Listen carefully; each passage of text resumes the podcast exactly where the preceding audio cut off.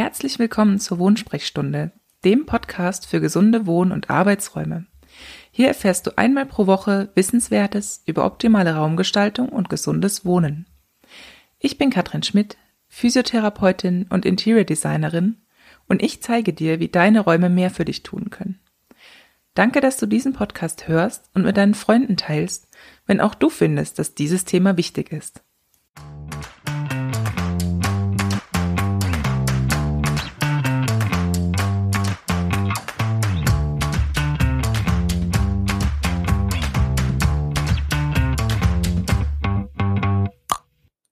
Hallo und herzlich willkommen zu einer neuen Episode der Wohnsprechstunde. Heute habe ich wieder eine Interviewfolge für dich. Ich habe mich nämlich mit Anne Niesen von Seeheldin unterhalten und zwar zum Thema Lebensfreude und Lebensqualität. Vor allem auch dann, wenn der Körper andere Pläne hat.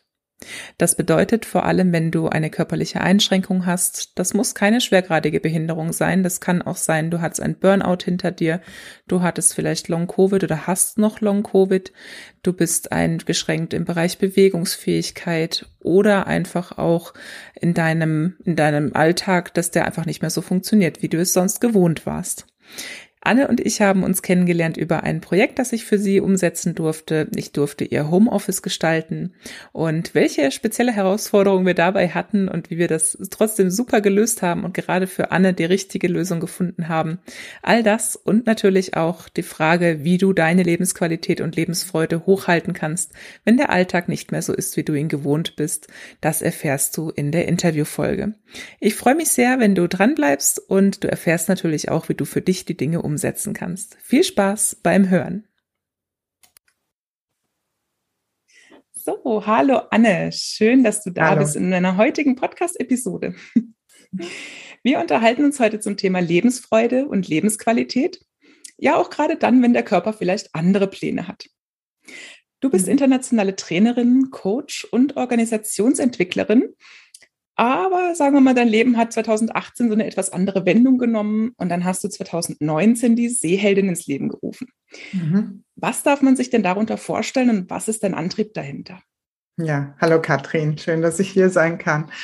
Ähm, ja, die Seeheldin, wie du gesagt hast, ich bin und war internationale Trainerin und Moderatorin und Teamentwicklerin ähm, und auch Coach und bin sehr viel gereist Ne, das ist ja ein sehr, also auch wenn man völlig fit ist, ein sehr anstrengender, wenn auch auch sehr bereichernder Beruf. Und ich hatte schon immer, also ich bin hochgradig kurzsichtig, was eine viel gefährlichere Augenkrankheit ist, als viele Leute wissen. Ich auch übrigens lange.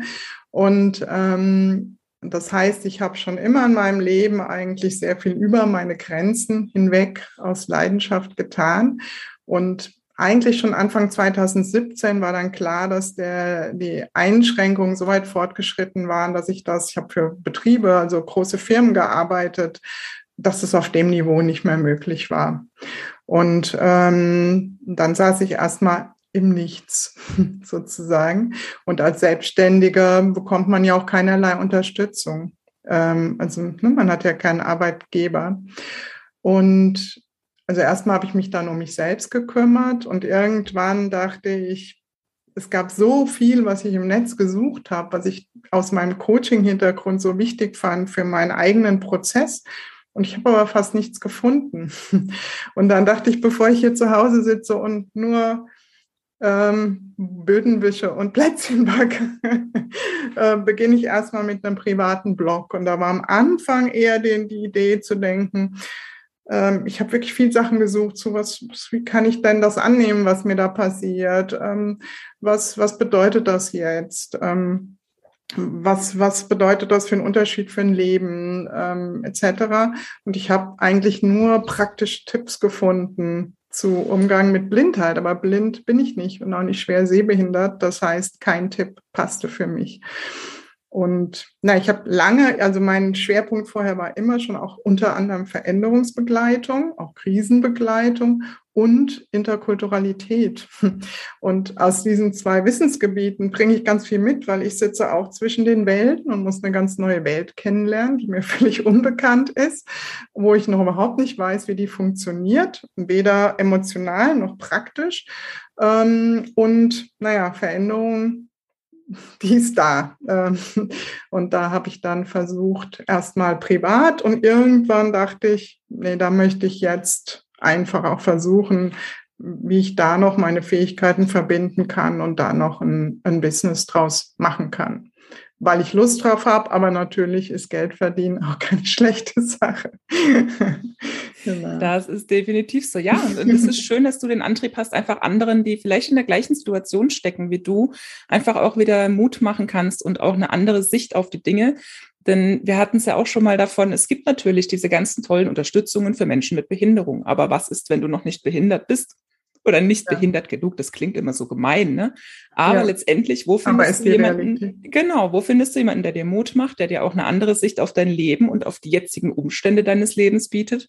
Das finde ich eine ganz, ganz tolle Sache. Hm. Ähm, wir haben ja gesagt, unser Thema heute ist Lebensfreude und Lebensqualität. Hm. Das ist für dich auch ein sehr hoher Wert. Ne? Und ähm, was bedeutet ja, wie ich eben gesagt habe, ich will nicht von internationaler Organisationsentwicklung plötzlich Anne mit den schlechten Augen werden als Berufsbeschreibung. Das ja. war mir ja. irgendwie nicht ausreichend für mein, für mein Leben.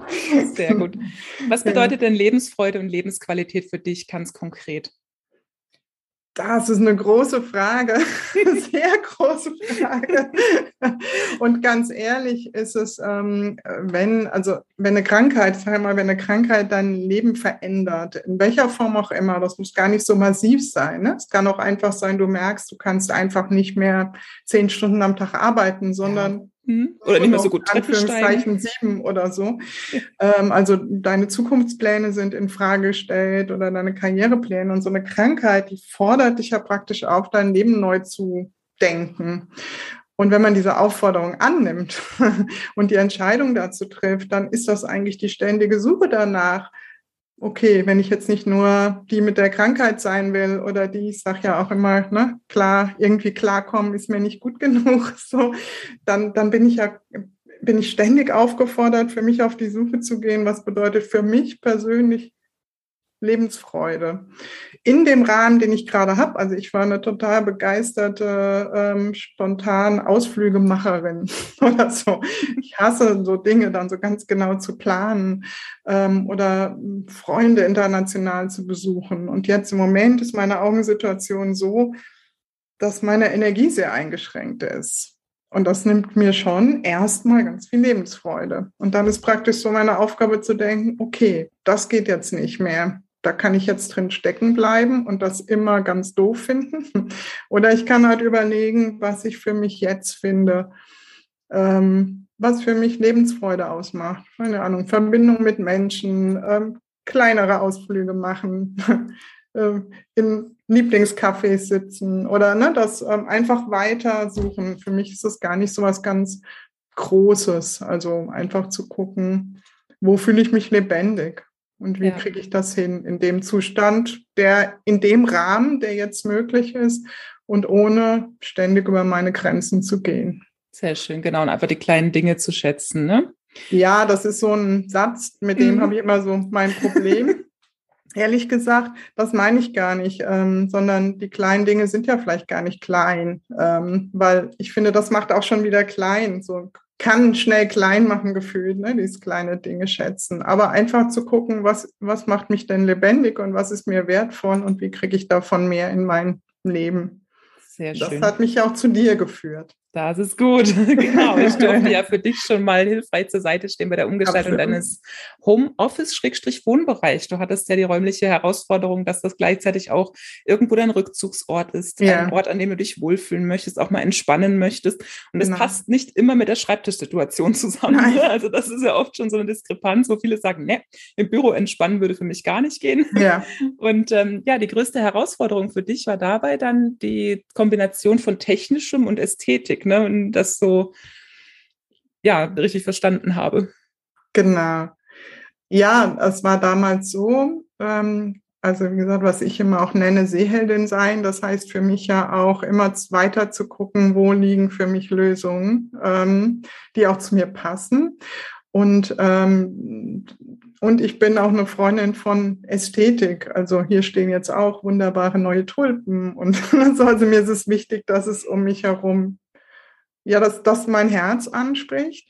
Ähm, das ist die eine Situation. Und die andere Situation ist die, dass in meinem Fall, das kann für jemand anders was ganz anderes sein, wenn man eine kaputte Netzhaut hat, hat man sehr interessante Anforderungen an Lichtverhältnisse. Das heißt, einerseits brauche ich sehr viel Licht und andererseits bin ich wirklich extremst blendempfindlich. Ähm, und dann wollte ich es halt irgendwie auch noch integriert und ganz nett haben um mich rum. Und dann habe ich äh, erst bei einer Sehbehindertenorganisation gefragt, die konnten aber nicht so viel mit mir anfangen. Und vor allen Dingen, ehrlich zu sein, war alles, was die mir vorschlugen, fand ich nicht hübsch. und äh, dachte ich, nee, das will ich nicht. Und und dann habe ich angefangen zu googeln, habe gemerkt, das kostet mich jetzt unendlich viel Kraft und ob ich dann bei der richtigen Kombination von Farbe, Licht und sonst was rauskomme, wusste ich dann auch nicht. Ähm, und, und da bin ich dir als Online-Kollegin, glaube ich, auf Facebook, ne? Genau, ja, da haben wir uns äh, begegnet, ja. sind wir uns begegnet, ja. Und da war natürlich die Kombination von mir als einerseits Fachperson aus dem medizinischen Sektor als Physiotherapeutin genau. und andererseits natürlich auch im Interior Design tätige äh, Fachexpertin, sage ich mal, eine gute Kombination, mhm. ne, weil ich einerseits Absolut. dein Krankheitsbild verstehen und andererseits deine Gestaltungswünsche umsetzen konnte. Genau. Sehr schön. Denn du hast mal so lustig gesagt, und ich finde es super, wenn jemand Humor hat, ne?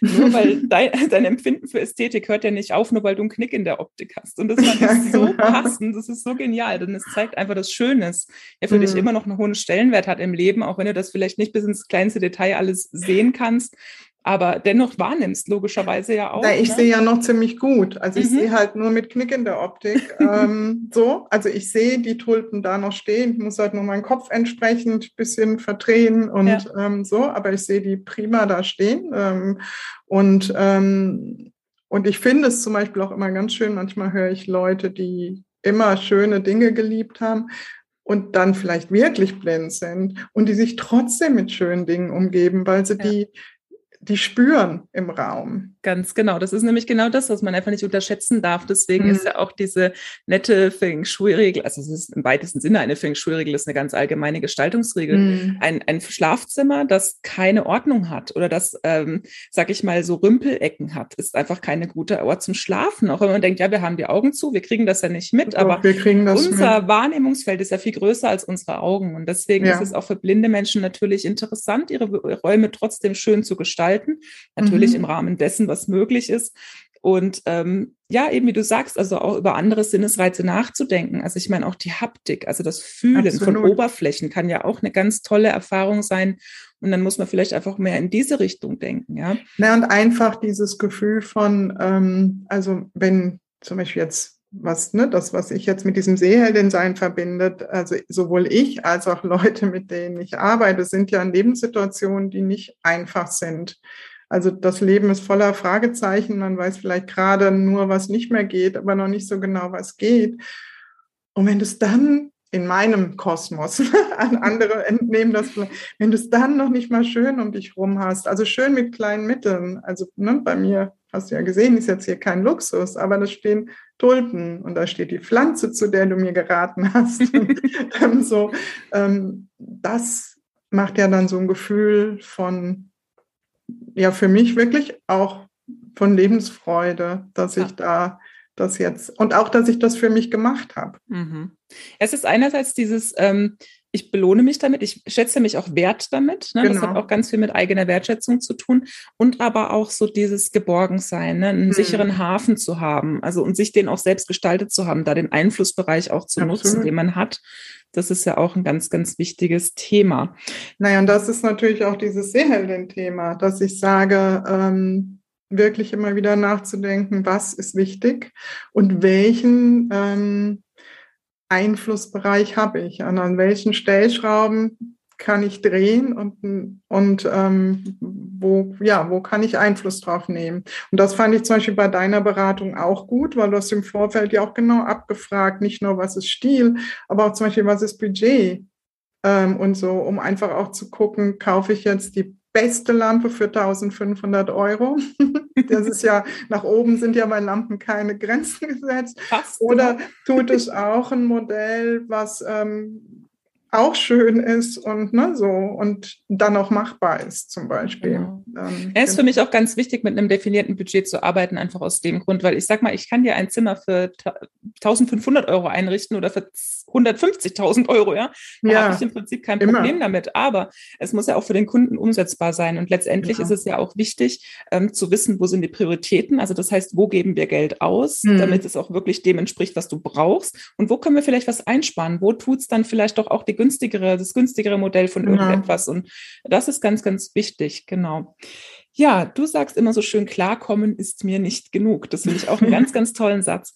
Was ist denn aus deiner Sicht so der wichtigste Schritt auf dem Weg zu dieser positiven Geisteshaltung? So was ich von mir, aber ich bin natürlich jetzt nur eine Stimme, mitbekommen, aber auch bei anderen Menschen und das auch auch psychologisch durchaus untermauert ist. Ähm, für mich ist immer der Unterschied zwischen ähm, A, überhaupt das mal sehen, also was ich immer wieder mitbekomme, und das liegt natürlich auch in der gesellschaftlichen Situation begründet, dass Leute das kleinreden. Also das ja, ach, es geht doch, ach, ich komme schon klar, daher kommt doch dieses, ach, so, ähm, weil sie kleiner reden, wie es mit ihnen steht, weil sie sonst Angst haben, nicht mehr ernst genommen zu werden, was ja schon genug auch sagt über bestimmte Strukturen. Ähm, und da habe ich immer so ganz spontan gedacht, nee, also das wäre mir jetzt echt nicht genug. Und, ähm, und das Zweite ist, was ich wirklich selbst ähm, gemerkt habe, weil ich war wirklich ähm, 54 Jahre lang war ich immer einfach Anne mit irgendwie schlechten Augen, aber ziemlich guten Visus, die sich aber gar nicht gesehen hat mit dem, was sie da täglich leistet und was das bedeutet. Und für mich war der Unterschied zwischen einmal bewussten Entscheidungen zu treffen, in meinem Fall jetzt, ich will als Seeheldin leben und mit allem, was dranhängt, mit mich um meine Emotionen kümmern, mich um meine Lappe kümmern und meine Pflanze, sondern einfach zu sagen, was, also ich wollte nicht Opfer einer Krankheit sein, sondern mein Leben gestalten mit allen Ebenen, die zur Gestaltung dazugehören. Ja. Dass es zum neuen Leben wird und nicht festhängen im alten Leben. Sehr schön, genau. Und auch diese proaktive Einflussnahme dann einfach zu haben, zu genau. sagen, äh, theoretisch würden zwar vier Wände und ein Dach drüber reichen, um zu existieren, aber schön ist es halt nicht und Freude macht das auch nicht. Ne? Ja. Und auch gleichzeitig nicht in diese Mitleidsschiene zu rutschen, zu denken, man ist jetzt irgendwie immer nur noch die Kranke, in Anführungszeichen, ja. ne? Das ist ja auch ganz äh, schlecht fürs Selbstwertgefühl. Das hast du ja auch schon ähm, ja. so schön betont. Also wirklich auch zu sagen, ich habe diesen Anspruch auch an mein Leben, dass ich eben doch mehr sein darf als nur diejenige mit der Einschränkung genau. gerade. Und die aber auch. Also ich glaube, unsere Gesellschaft, also oft sind Leute sehr unglücklich, weil sie das Gefühl haben, sie dürfen kein bisschen eine sein mit einer Krankheit. Und diese Balance finde ich ganz wichtig. Mhm. Ähm, die die Krankheit zu sehen mit allem, was die nötig hat und wie die das Leben verändert, inklusive Licht und solchen Dingen. Ja. Und ähm, andererseits aber äh, das gesamte Leben zu begucken. Ja. Also ich habe ja oft auch so die Erfahrung, dass die Menschen manchmal so ein schlechtes Gewissen haben, sich etwas zu gönnen oder sich etwas zu leisten, weil sie dann das Gefühl haben, das steht ihnen nicht zu oder irgendwie dürfen sie mhm. sich das nicht leisten. Ne? Und welchen Weg der Entwicklung muss man aus deiner Sicht durchlaufen, um erstmal festzustellen, dass man vielleicht doch aufhören muss, so zu tun, als wäre alles toll und alles okay, so wie es ist, und sich eingestehen, dass man doch da auch wieder mehr ähm, Einsatz zeigen darf für sich und auch seine Lebenssituation zu verbessern. Mhm. Ja, also wie wir aus der Veränderungspsychologie wissen, meistens müssen wir an einen Punkt kommen, wo wir bewusst merken, es geht nicht anders. Also wenn ich jetzt auf mein Leben zurückgucke, ähm, seit ich mich erinnern kann, habe ich gekämpft, also viel mehr als jetzt. Ich versuche nicht mehr zu kämpfen. Aber ich habe eigentlich immer gekämpft und dachte, das ist normal. Und das ist auch, was ich ganz von vielen Leuten höre, die nicht behindert sind, sondern einfach irgendwo was anders haben als andere. die kämpfen und denken, na so gehört sich's halt. Das ist das Leben. Und in meiner idealen Welt merkt man es dann schon und denkt, kämpfen? Nee, das will ich mir aber anders gestalten. Vielleicht kann ich diesen Beruf einfach ein bisschen umgestalten. Vielleicht kann ich mir jetzt schon mal eine gute Lampe leisten oder eine andere Farbe oder so. Ähm, in der Erfahrung müssen Menschen aber an einen Punkt kommen, wo sie merken, boah, so geht's jetzt echt nicht mehr weiter. Und dann können sie dann entweder die Entscheidung treffen, sie wollen in meinen Worten Seeheldin sein oder sie, und ich, ich Seeheldin sind ja nicht nur Leute mit schlechten Augen, sondern alle, die bereit sind, sich zu sehen und ihr Leben zu gestalten. Oder sie können so tun, als leben sie im alten Leben und das scheuert dann täglich, weil nichts mehr zusammenpasst. Ja, ähm, beim Thema Kämpfen, wenn wir dabei bleiben wollen, bei dieser Metapher, da ist ja auch immer ein immenser Widerstand. Ne? Und jedes Mal, wenn ich gegen einen Widerstand ankämpfe genau. oder gegen einen Widerstand antrete, wird es ja auch alles immer so zäh und mühsam. Ne? Und das Leben ja, aber ja um Kämpfen aufzugeben, muss man erst gesehen werden. Ja. Also eine ganz große Aufgabe von der Seele, ist auch wirklich so ein bisschen immer mal wieder ganz laut zu rufen, sieh dich, ja. Genau. Und sehe dich auch. Ja, das ähm, ist ganz schön, denn ich muss ja. ehrlich sagen, ich habe ja deinen Blog äh, auch schon gelesen und äh, finde den ganz, ganz hervorragend. Und zum Thema sehen und gesehen werden, kann ich da echt auch nur äh, nochmal an meine Hörer appellieren. Schaut euch unbedingt den Blog von Anne an. Vor allem auch äh, hast du einen ganz tollen Blogartikel zum Thema Jahresmotto. Und ähm, ich finde es auch ganz interessant, du hast es geschrieben, wie man es findet, wie man es integriert und letztlich mhm. auch leben kann. Ja. Und da sind mir vor allem die schönen Fragen aufgefallen, die du dir selbst stellst, um dein Jahresmotto natürlich auch zu finden. Ja. Das ist einmal, wie will ich leben? Mhm. Wer möchte ich sein? Und wo kann ich gestalten? Ja. Und das finde ich einfach so, so toll, weil ja, es, es sind einfach genau diese Fragen, die wir uns in beiden Bereichen stellen müssen. Ja, einmal im Umgang mit einer Einschränkung, aber vielleicht auch einfach im Umgang mit unserer Lebensfreude, Lebensqualität. Also das heißt, reicht es mir einfach, sage ich mal, 0815 eingerichtet zu sein oder wäre es nicht schöner, ich hätte eine ganz, ganz tolle Wohlfühlumgebung, in der ich mich richtig entfalten kann, ja, und wirklich zu meiner höchsten, ja, wie soll ich sagen, einfach Form auflaufen darf. Ne? Mhm. Genau. Ja, also, wenn dich, liebe Hörerin, diese Fragen nun angesprochen haben, dann findest du den Link zu Annes Artikel auf jeden Fall in den Show Notes. Und ja, ich freue mich sehr, wenn du Anne dazu auch gerne Rückmeldung geben möchtest und äh, das umsetzt für dich natürlich auch. Und vielleicht gehört an dieser Stelle für dich auch eine neue Gestaltung deiner Wohnräume zu deiner neuen Sicht auf das Thema Lebensqualität und Lebensfreude. Dann schreib mir gerne. Sämtliche Möglichkeiten, wie du mit mir in Kontakt treten kannst, findest du ebenfalls in den Show Notes. Liebe Anne, ich freue mich sehr, dass du da warst. Ich finde, es war ein sehr, sehr unterhaltsames Gespräch.